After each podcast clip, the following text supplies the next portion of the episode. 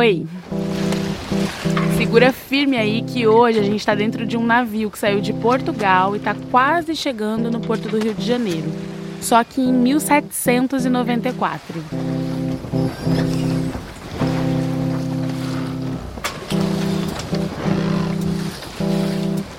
Nessa época, tudo no Rio girava em torno do porto. A região do Valongo concentrava o desembarque de africanos escravizados desde 1774, mas os viajantes e mercadorias chegavam por outro porto, no Lago do Carmo, que hoje a gente conhece como a Praça 15.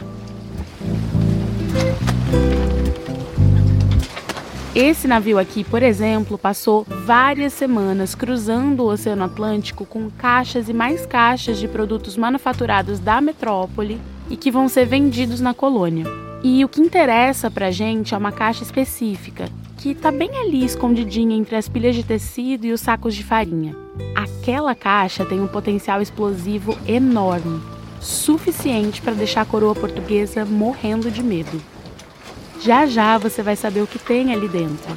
Mas antes, enquanto o navio não chega, deixa eu te situar direitinho em 1794. Arruma uma posição confortável aí para você não enjoar, porque o mar tá agitado.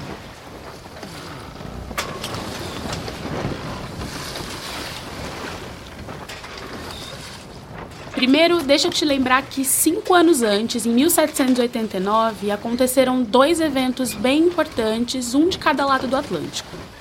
Na Europa, a Revolução Francesa feriu de morte a monarquia absolutista que governou o país durante séculos. Só que antes disso, naquele mesmo ano, uma conspiração já tinha se levantado na capitania de Minas Gerais para combater o domínio português era a Conjuração Mineira, ou, como você deve conhecer, a Inconfidência Mineira. O maior símbolo desse movimento, você sabe quem é, eu sei que você aprendeu na escola. É Joaquim José da Silva Xavier, o Tiradentes. Ele foi preso e, depois de um longo processo, acabou condenado à morte e enforcado em 1792 no Rio de Janeiro. Dois anos depois, pronto, a gente está aqui chacoalhando nesse navio.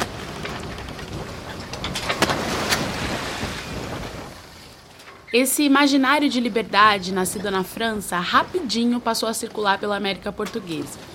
E a coroa, claro, tratou de blindar suas colônias para sufocar qualquer conversa conspiratória. Os funcionários do império chamavam essas ideias revolucionárias de francesias, e a censura rolava solta. As obras de pensadores e filósofos franceses como Voltaire, Rousseau, Montesquieu, nada disso podia entrar no Brasil. A mesma proibição valia para os jornais europeus, que tinham feito uma cobertura ampla das assembleias de Paris, onde essa vocação libertária ganhou força. A coroa portuguesa se apavorava só de pensar na Gazeta de Lisboa, no Correio de Londres, no Mercure de France. O problema é que naquela época não era fácil controlar o que vinha do mar. O comércio transatlântico era frenético, com mercadoria de todo tipo desembarcando no Porto do Rio.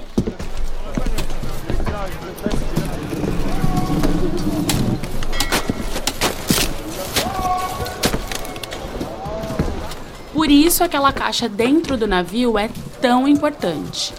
A essa altura você já imagina o que tem lá dentro, né? Ela tá cheia de livros censurados e jornais clandestinos. Os marujos traziam esse contrabando de Portugal porque eles sabiam que quando o material chegasse no porto, a venda era certa. Aquela era a matéria-prima da conjuração do Rio de Janeiro. Uma revolução de ideias que se espalhou pela cidade em 1794, enfrentou a repressão da coroa e criou um esquema complexo para fazer o conhecimento circular.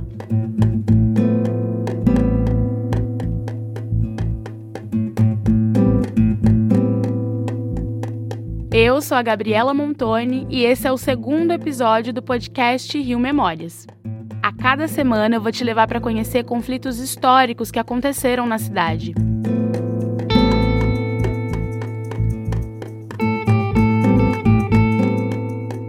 Se você ainda não ouviu o primeiro episódio, depois busca aí no seu celular, é a história da revolta da vacina em 1904.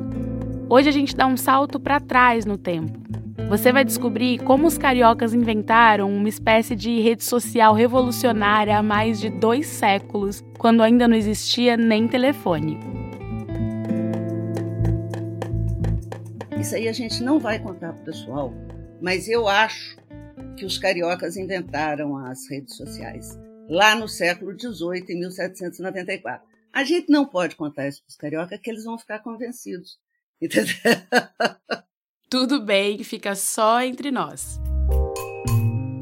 Essa é a historiadora e escritora Heloísa Starling, autora do livro Ser Republicano no Brasil Colônia A História de uma Tradição Esquecida, e coordenadora do projeto República na Universidade Federal de Minas Gerais. É ela que vai guiar a gente por essa trama em que o conflito não é de armas, é de ideias. Aqui no Brasil, eles falavam que eram as francesias, são os princípios revolucionários, são os princípios sediciosos. Então, do ponto de vista de Portugal, chegarem no Brasil as ideias da Revolução Francesa significa colocar em risco a própria colônia. Porque na França, essas ideias tiveram um efeito devastador para a monarquia. As ideias da França, as ideias da Revolução Francesa, trazem tanto a ideia de república quanto um programa, digamos, republicano, no sentido de pensar a igualdade, no sentido de pensar um outro conceito de liberdade.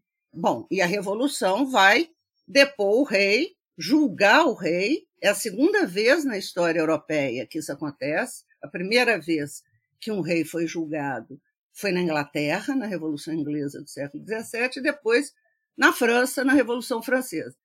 E o rei vai ser condenado à morte, tanto ele quanto a rainha. Então, diante da Revolução Francesa, a monarquia portuguesa entra em pânico. As ideias estão fervendo dentro do Atlântico e desembarcando no Brasil, clandestinamente ou não, mas estão desembarcando.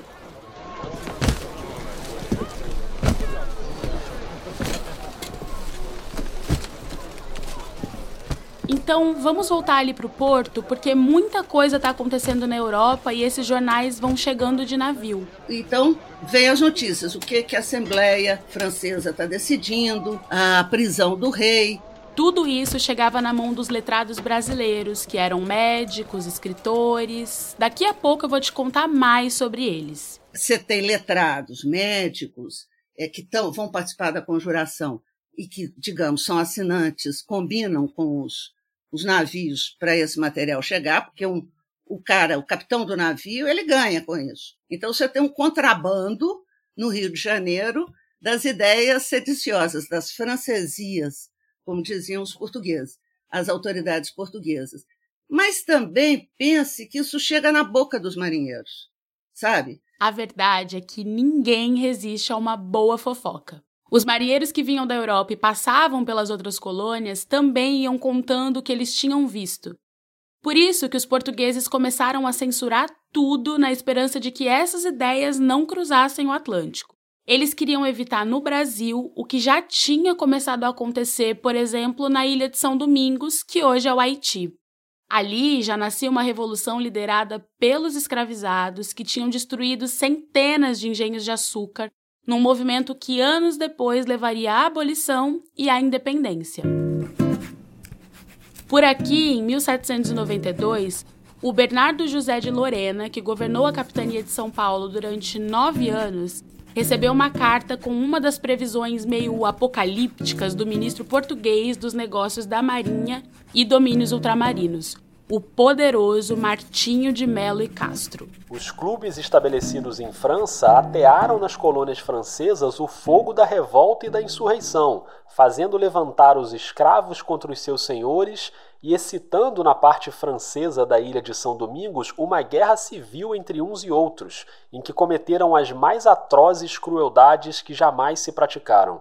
Então, esses jornais são proibidos. Quer dizer, você tem uma proibição uma censura forte em Portugal e no Brasil. Mas não adianta, né? Porque o contrabando de ideias acontece bem ali no porto, na Praça 15. Ainda não existiu o aterro do Flamengo, então os navios atracavam ali, nas barbas da sede do poder. Eu acho que é muito bacana você pensar nas ideias sendo contrabandeadas. Né? Eu, ia, eu queria ser uma contrabandista de ideias. E é muito legal no caso do Rio de Janeiro, porque eles desembarcam clandestinos em frente ao Palácio do Governador, né? em frente ao Palácio do Conde de Resende.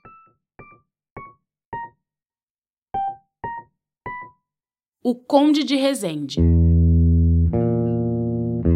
Se você gosta de histórias com heróis e vilões, pronto, esse é o nosso vilão a autoridade portuguesa mais poderosa no Brasil naquele momento. Ele é o vice-rei do Brasil. Ele toma posse aqui em 1790. É, se chama José Luiz de Castro. É o conde de Resende. José Luiz de Castro foi o 13º vice-rei do Brasil. Ficou 11 anos nesse cargo como representante direto da coroa portuguesa. E Conde de Resende era um título de nobreza criado pelo rei José I para o Antônio José de Castro, pai do José Luiz. O conde está acima do visconde e abaixo do marquês, mas na verdade é só um título pomposo. O que importa mesmo é que o José Luiz de Castro era o vice-rei. E você quer uma prova de que esse conde de Resende era um vilão de verdade? E é ele que comanda o enforcamento do Tiradentes como esse grande espetáculo público para que as pessoas se assustassem. Pois é. Dois anos antes da Conjuração Carioca, ele comandou em praça pública a execução do líder da Conjuração Mineira. Foi no Rio de Janeiro, num sábado, 21 de abril de 1792. Tiradentes foi levado da prisão até o local do enforcamento numa procissão pelas ruas. A leitura da sentença durou 18 horas. Justiça que a rainha Nossa Senhora manda fazer a este infame réu Joaquim José da Silva Xavier pelo horroroso crime de rebelião e alta traição de que se constituiu chefe e cabeça na capitania de Minas Gerais, com a mais escandalosa temeridade contra a real soberana e suprema autoridade da mesma senhora que Deus guarde. Tiradentes foi enforcado e esquartejado diante de uma população chocada com aquela violência. Sua cabeça foi colocada num poste. Aquele era um recado claro do Conde de Resende. Olha o que, que acontece com quem conspira contra o rei de Portugal. É muito impressionante, porque é no Rio de Janeiro. E ele cria algo que é para as pessoas verem, sabe aquela coisa espetacular, para você ver e pensar assim: não, eu, olha o que, que acontece com quem conspira. Só que dois anos depois daquele enforcamento, a conspiração vai se tornando inevitável e a pressão é enorme. Ele está muito preocupado é, com essas ideias em circulação, porque ele está recebendo é, pressão de Portugal, que está dizendo: olha, as autoridades lá em Lisboa estão dizendo: olha, fica atento, tem problemas, olha a França, vai que a França resolve desembarcar aí no Rio de Janeiro, atacar o Rio de Janeiro. Então, tem uma pressão que vem de Lisboa avisando a ele, olha o que está acontecendo no Haiti. Tá? Tem umas cartas né, que ele vai recebendo, uma correspondência. Mas até ali não tinha nada oficial. Um belo dia, o vice-rei está lá no seu gabinete e entra um sujeito com uma correspondência.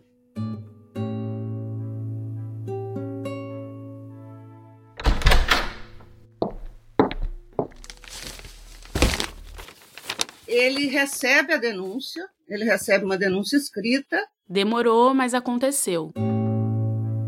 Um dedo duro oficial. O Conde de Resende fica sabendo disso porque tem uma delação. O Brasil tem muito delator. Oh, se tem. E aí o cara vai lá e delata, fala: ó, oh, estão discutindo coisas desse tipo, contra a religião, né? A presença dos padres, ideias republicanas, ideias de que o conhecimento tem a ver com o lugar que nós estamos e não com a matriz portuguesa. Depois viriam outras delações, mas essa era a primeira vez que alguém detalhava as reuniões clandestinas para discutir essas ideias revolucionárias. Citava até os livros franceses que chegavam por contrabando nos navios. Esse delator, ele fala para o Conde Rezende assim: olha, e eles estão discutindo um, um sujeito horroroso, que é contra os padres, que é contra a igreja, que é contra a monarquia, um tal de Voltaire. É Voltaire. E aí está escrito lá, Voltaire. Cor de Resende enlouquece. Voltaire, Voltaire, Voltaire. Putz, grilo, vai lá e fecha tudo. Na hora que o Conde de Resende recebe a notícia de que está tendo uma conspiração no Rio, está tendo uma conjuração, e aí ele fica apavorado, porque além dessas ideias da conjuração mineira, uh, daquilo que está vindo do Atlântico, ele fala, mas no Rio de Janeiro não dá, né? Ele, aí ele fala, vamos reprimir. Ele começa a aprender. O vice-rei se lança numa cruzada contra as ideias. Uma devassa que mira nas pessoas, mas não se dá conta de que é impossível prender o conhecimento. Para te mostrar como nasce esse conhecimento e quem são essas pessoas, eu te convido para mais um passeio pelo centro do Rio. Eu quero te levar para a sede da Sociedade Literária, um lugar fundamental nessa história que a gente está contando aqui. Ela ficava na Rua do Cano, que hoje é a 7 de setembro, com essa barulheira aí de trânsito o dia inteiro. Eu tô aqui na Rua 7 de Setembro, antiga Rua do Cano, bem onde ficava a sede da Sociedade Literária. Essa é a Jamile Boulet, a nossa repórter e produtora. Tô com a voz abafada porque eu tô falando de máscara por conta da pandemia. Mais de dois séculos depois, a Jamile não encontrou nenhum vestígio da sociedade literária ali na 7 de setembro. Mas é estranho imaginar aquela realidade. Porque agora que a gente vê VLT, muitos entregadores, muitas pessoas de bicicleta, muita gente saindo do trabalho naquela correria para voltar para casa, é totalmente diferente. Então vamos tentar mexer um pouquinho nesse som? Tirar os carros, as sirenes, colocar as carroças passando.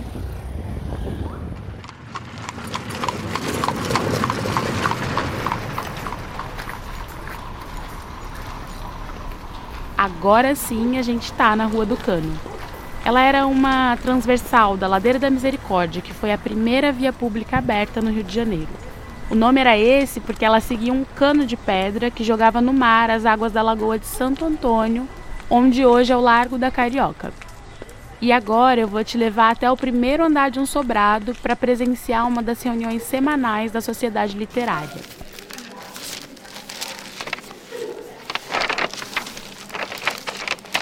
O dono do sobrado era o poeta mineiro Manuel Inácio da Silva Alvarenga. Nascido em Vila Rica, filho de um músico negro e mãe desconhecida, ele saiu do Rio de Janeiro e foi estudar em Portugal, onde se formou em Direito pela Universidade de Coimbra e depois voltou. Esse poeta, ele era professor no Rio de Janeiro. E ele, então, era amigo de alguns letrados da Conjuração Mineira e depois ele deu aula para uma série de pessoas que vão participar da independência do Brasil. Então, o Antônio Cândido diz isso: olha, o Silva Alvarenga é o intermediário entre a conjuração mineira e a independência do Brasil. Legal, né? Legal demais. E mais legal ainda pensar que naquela época as sociedades literárias não eram só literárias. Mas são sociedades de letrados que estão preocupados em construir o conhecimento a partir da realidade do lugar que eles estão. No Rio de Janeiro, o grupo tinha muitos médicos que, assim como Silva Varenga, também saíram para estudar no exterior. Esses médicos eram jovens e eles, então, estudaram na Europa, porque não tem universidade no Brasil. Estudaram em Montpellier. Então, obviamente, aprenderam o francês. E eles traduzem tudo, todas as notícias do que está acontecendo na França. E aí eles, eles estão reunidos e estão dizendo que eles vão usar o conhecimento deles em prol da população do Rio de Janeiro. Eram vários papéis que não se sabe se eram gazetas, mas que eram escritas em folha de papel e na língua francesa, onde se tratava da Revolução da França. E havia vários discursos sobre a sua liberdade, sobre os quais fizeram várias reflexões tendentes a fazer odiosas as monarquias, mostrando uma grande paixão contra elas e inclinações às repúblicas, encarecendo a felicidade que os povos gozam nas mesmas. Esse é um trecho do depoimento do advogado José Bernardo da Silveira Frade, que frequentou várias reuniões da sociedade literária e depois contou tudo nos autos da devassa, que documentaram todo o processo de perseguição aos letrados comandado pelo Conde de Resende. E a ironia é que anos antes, a mesma sociedade tinha sido comandada pelo vice-rei anterior. O que, que acontece no Brasil é que você tem o vice-rei é, muda, né, o vice-rei, a Sociedade Literária do Rio de Janeiro fecha provisoriamente, porque o, a principal figura foi embora. E aí, quando ela retoma, aí os, os integrantes, né, os letrados acham que devem retomar, mas eles retomam sem a presença do Estado. E aí eles criam novos regulamentos, e aí eles eliminam a censura e começam a discutir tudo que eles quiserem discutir. Nem tudo ali era revolução. Eles contavam anedotas, conversavam sobre amenidades, mas tinha muita informação circulando, e o que conduzia aquelas conversas era a certeza de que o conhecimento deve ser usado em proveito da coletividade. Pela primeira vez no Brasil se falava no conceito de bem comum. Bem comum é aquilo que a gente faz em comum para o nosso bem. A gente decide que é importante, o que, que nós podemos fazer para o nosso bem para proteger a saúde. Então vamos criar o SUS. Não é isso? A primeira vez que se falou em bem comum no Brasil, nesse conceito tão importante para a democracia e para a república, foi na Conjuração do Rio de Janeiro. Os médicos faziam estudos complexos, expedições científicas para mapear a flora brasileira e descobrir medicamentos naturais. O que, que nós vamos fazer? Nós vamos fazer um emplasto? Nós vamos fazer uma pomada? Nós vamos fazer um chá? E aí ele ensina, ele dá o livro, ele faz o livro, publica o livro e ensina para os boticários. Isso é o bem comum. Esses médicos são sensacionais. Todas essas pesquisas tinham a mesma premissa. A produção de conhecimento servia à coroa, mas precisava ser útil à colônia. E nas reuniões da sociedade literária, a ciência andava de mãos dadas com as ideias políticas. A outra ideia que eles introduzem também, pela primeira vez no Brasil, é a ideia da democracia como igualdade. A república precisa ser democrática e a democracia não é o governo da anarquia, não é nada disso. A democracia é a possibilidade de governarmos reconhecendo que somos todos iguais. Quatro anos depois, esse conceito, inclusive, vai ser ampliado na Conjuração Baiana. O Rio de Janeiro coloca o princípio da igualdade. A Bahia diz que a igualdade é a inclusão, o que é importante porque nós estamos lidando com uma sociedade profundamente desigual e com uma sociedade hierárquica e com escravizados. Pensa a importância que tem, pela primeira vez, você dizer, nesta sociedade, inclusive, né, em que você tem as camadas dos libertos, as, a população pobre, você dizer, olha, somos iguais. E ser igual significa que nós devemos obedecer à lei que nós mesmos fizermos. Né? Esse é o pressuposto da conjuração do Rio de Janeiro. Não é à toa que o Conde Rezende quer prender todo mundo. E ele que lute, porque a rede social de dois séculos atrás não estava para brincadeira, não. Então, a primeira coisa que ele faz, o delator diz que é na, na sociedade literária, no, na casa, então ele prende. Ele prende o Silva Alvarenga. Ele queria botar um paradeiro na transmissão. E é impossível. Então ele, ele vai prendendo, ele vai prendendo. Ele não entendeu que você não para uma rede social. você não consegue. A ideia dele, me parece, é essa. Eu vou conseguir, eu vou achar o centro disso e vou eliminar, tá? Mas o problema é que não tem mais centro. Os médicos da sociedade literária estavam criando novos remédios, então eles tinham uma relação muito próxima com os boticários, que eram os farmacêuticos da época. E todo mundo se conhecia. A população da cidade do Rio de Janeiro, que hoje é de quase 7 milhões de pessoas, em 1794 era de 43 mil, sendo 28 mil livres e 15 mil escravizados. De uma forma ou de outra, todo mundo passava pelas boticas. Você sabe o que é uma botica? Eu queria te convidar para entrar em uma delas, a Botica do Amarante, na Rua Direita, que depois virou a 1 de março. Pode vir, fica à vontade.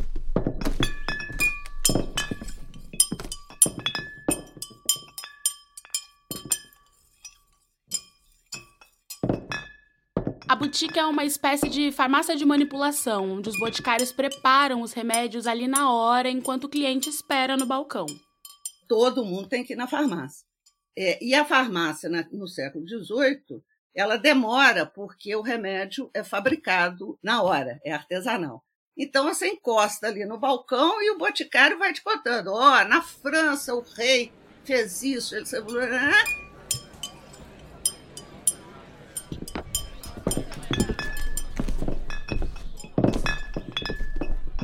Eu vou falar baixinho para ninguém ouvir, porque é uma coisa meio escondida. Mas a Botica do Amarante promovia umas reuniões noturnas para discutir política. Às 10 da noite, eles fechavam as portas e o papo ia até uma hora da manhã. Esse circuito de informação se repetia em várias boticas. Pertinho da sociedade literária tinha uma, a do Vitorino. A do José Luiz da Silva ficava no Campo de São Domingos, bem perto do lugar onde Tiradentes tinha sido enforcado dois anos antes. Não por acaso hoje a gente conhece esse lugar como Praça Tiradentes. A Botica do Agostinho, na Rua dos Ourives, acabou virando a primeira farmácia homeopática do Brasil. Em cada um desses lugares você comprava remédio, fofocava sobre a vida alheia e ainda ganhava de brinde uns ideais da Revolução Francesa. Por isso que os autos da devassa comandada pelo vice-rei têm vários relatos de testemunhas descrevendo cenas que aconteciam naqueles balcões.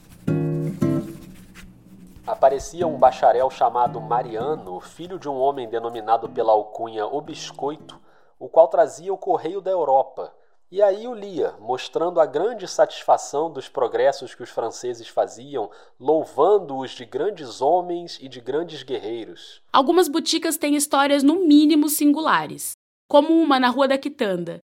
Naquela época se chamava Rua Sucussarará, que muita gente acha que é um nome indígena. Mas não é, ouve só. Você tem uma botica de um português é uma botica bacana, a botica do Lessa, e a botica dele era especializada é, em tratamento de hemorroida. E aí ele levava o sujeito até a porta, o cliente, e dizia naquele português arrevezado, sucussarará, sucussarará, aos berros, tá? Para o cara ficar animado. E a rua, e a rua passou a chamar sucussarará. E aí, na hora que eu ia olhar nos catálogos do Rio de Janeiro, falava assim, nome indígena, tal, tal, tal, tal, tal, tal entendeu? Não é legal? Então tem histórias incríveis, né? Sarará! Bom, se sarou, se não sarou, a gente nunca vai saber. Mas o fato é que os boticários foram fundamentais nessa transmissão de conhecimento. Eu quero muito que a pandemia acabe, para eu ir ao centro do Rio de Janeiro, andar ali e ficar imaginando as boticas e a sociedade literária. Com os letrados produzindo conhecimentos e distribuindo pelas boticas, não tinha jeito. Por mais que o Conde de Resende continuasse prendendo um monte de gente, as francesias já estavam na boca do povo. E se você pensar que nas boticas tem que ir todo tipo de gente, então, não é um, uma circulação de ideias só, do, só dos letrados ou só do grupo tal. Não, ela está andando por todos os estratos da sociedade. A comunicação oral se espalhava pelo centro da cidade. Só na região da Praça 15, pertinho do porto onde chegavam os livros e jornais proibidos, eram vários pontos de encontro. As leis dos franceses são boas, pela igualdade que introduziram entre os homens. A guerra dos republicanos é justa. Os reis da Europa são todos uns ladrões. Ouça bem, meu caro relojoeiro. Os franceses executaram o plano perfeitamente. A guerra foi um sucesso. A justiça feita aos homens de Minas, na verdade, foi injusta. Eles estavam lutando por ideias de liberdade, isso sim. Matar o rei não é pecado. A morte do rei da França foi justa. As leis dos Você franceses vê que tá um falatório danado aqui, né? Você tá conseguindo me ouvir? Poder de encher Peraí, gente, segura a fofoca aí um segundinho, senão o pessoal é um não vai conseguir me escutar. Uh, pronto. Agora melhorou, né? Era assim que funcionava. As pessoas assimilavam aquelas informações, discutiam em grupo, dispersavam rapidinho para fugir da repressão e passavam as ideias adiante. Esse circuito se forma no Largo do Carmo, na praia de Dom Manuel, nas escadarias da Igreja do Hospício, no chafariz do Mestre Valentim, e daqui a pouco a cidade toda já sabe o que aquele povo tanto conversava no sobrado da Rua do Cano. Enquanto isso, a devassa segue ouvindo dezenas de testemunhas, está tudo registrado. Tem uma cena lá que é sensacional, porque o cara diz para os juízes assim: não, eu falei lá na praia, eu falei das ideias das francesias, mas muito pior foi fulano de tal que estava conversando com o ciclano no chafariz do mestre Valentim. Eu escondi atrás do chafariz, ouvi a conversa e ele estava falando mal do rei.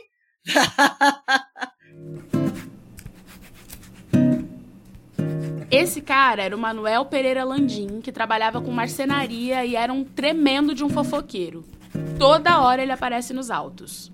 Diz Manuel Pereira Landim que ouviu dizer a um pardo chamado Gregório do Amaral que tinha ouvido dizer a um alfaiate, também pardo, aonde costuma ir o médico Jacinto, que o dito médico tinha suas cartinhas de Lisboa, de onde sabia melhor as novidades da França. Landim não escondia nada, era a alegria do conde de Resende, né? Então, veja, e aí ele vai prendendo, vai prendendo, vai prendendo, mas não consegue. Como é que vai fazer? O estrago já estava feito. Aí ninguém segura. Olha se eles não inventaram as redes sociais. O vice-rei fez o que pôde. Logo depois daquela primeira delação, ele iniciou a devassa, interrogou bastante gente, fechou a sede da sociedade literária e trancou 11 integrantes do grupo durante dois anos na Fortaleza da Conceição, incluindo o líder Silva Alvarenga. Aliás, a fortaleza continua lá, tombada pelo patrimônio histórico e artístico nacional no alto do Morro da Conceição, no bairro da Saúde. Mas as prisões não impediram a circulação das ideias, e os presos mal podiam ser julgados porque não tinham uma ação, um crime. Essa é outra dificuldade de você criminalizar ideias, porque você não tem um fato, entendeu? Ao mesmo tempo, por exemplo, no caso do Silva Alvarenga, ele sai destruído da prisão. Não deve ser fácil você ficar dois anos na prisão aí, mas não tinha como manter as pessoas presas, porque eram só ideias. E a Heloísa cita um livro chamado O Romanceiro da Inconfidência, com poemas da Cecília Meirelles. É o livro mais bonito que existe sobre a conjuração mineira. Lá tem um poema que diz assim: Ai palavras, ai palavras, que estranha potência a vossa. Sois de vento, ides no vento, no vento que não retorna. E em tão rápida existência, tudo se forma e transforma. Entendeu? Então, você não prende palavra. Não tem crime aí. A colônia não foi emancipada, a monarquia não caiu, mas a conjuração do Rio de Janeiro teve um efeito explosivo naquele cenário do fim do século XVIII, assim como as outras conjurações que vieram na sequência. A Baiana, em 1798, e a Revolução Pernambucana, em 1817. Não tem uma relação direta entre nenhuma dessas três conjurações e os projetos de independência, mas as relações indiretas, porque você construiu uma linguagem, e essa linguagem política ela vai ser apropriada no Rio de Janeiro de diferentes maneiras. Então, as ideias de república, de democracia, de constituição, de liberdade, elas estão em circulação no Brasil. A gente sempre pensa na independência do Brasil vista do Rio de Janeiro, mas na verdade nós temos dois projetos de independência. O vitorioso foi do Pedro I no Rio de Janeiro, mas esse que está em circulação é a outra independência, que está propondo república, federalismo, uh, pensando liberdade, pensando democracia, pensando outro, outro tipo de constituição. Então tem uma história aí muito rica, eu acho. Aliás, é legal a Heloísa explicar por que é que ela chama esse movimento de conjuração e não de inconfidência. A mineira, por exemplo, muita gente só conhece como inconfidência.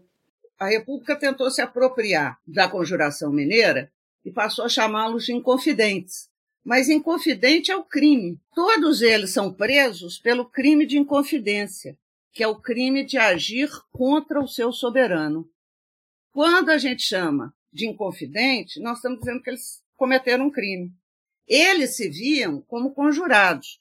E conjuração é um negócio muito interessante, porque está lá no século XVI, Maquiavel fala o que é uma conjuração. Ele diz: olha, Conjuração é um tipo específico de conspiração em que as pessoas conspiram para recuperar ou instaurar a liberdade e a república. Entendeu? E foi isso que eles fizeram. E se hoje a gente fala tanto em democracia no Brasil, é preciso olhar para quase 230 anos atrás. Para aqueles médicos, para o poeta Silva Alvarenga, para os boticários, para quem se reunia no chafariz, para quem foi perseguido e preso. A democracia começa no Rio de Janeiro, com essa história. A ideia da democracia, isso que nós temos que proteger hoje, que nós temos que, sabe, nós temos que honrar a conjuração do Rio de Janeiro por causa disso. A ideia de democracia como princípio da igualdade, a ideia do bem comum como aquilo que nós vamos fazer juntos para o nosso bem, isso nasce no Rio de Janeiro. Tem que, nós temos que ser dignos desses conjurados, você não acha, não? Isso porque a Heloísa abriu o nosso episódio dizendo que não queria deixar os cariocas convencidos com essa invenção precoce da rede social, lembra? Eu acho que a gente devia aprender com os cariocas. Eles inventaram o WhatsApp no final do século XVIII fizeram muito bem feito e se esqueceram do serviço. Então vamos lembrar os cariocas que beleza de WhatsApp que eles criaram no final do século XVIII. E aí a gente podia retomar de onde eles pararam, né? Combinado. A gente agradece demais a Heloísa Starling por essa aula no episódio de hoje. Muito obrigada. Obrigada, viu, viu Heloísa? Um beijo. Eu te agradeço. Um beijo para você. Funcionou? E você que tá aí ouvindo, se prepara, porque no próximo episódio do podcast Rio Memórias, a revolução não vai ser só de ideias, não.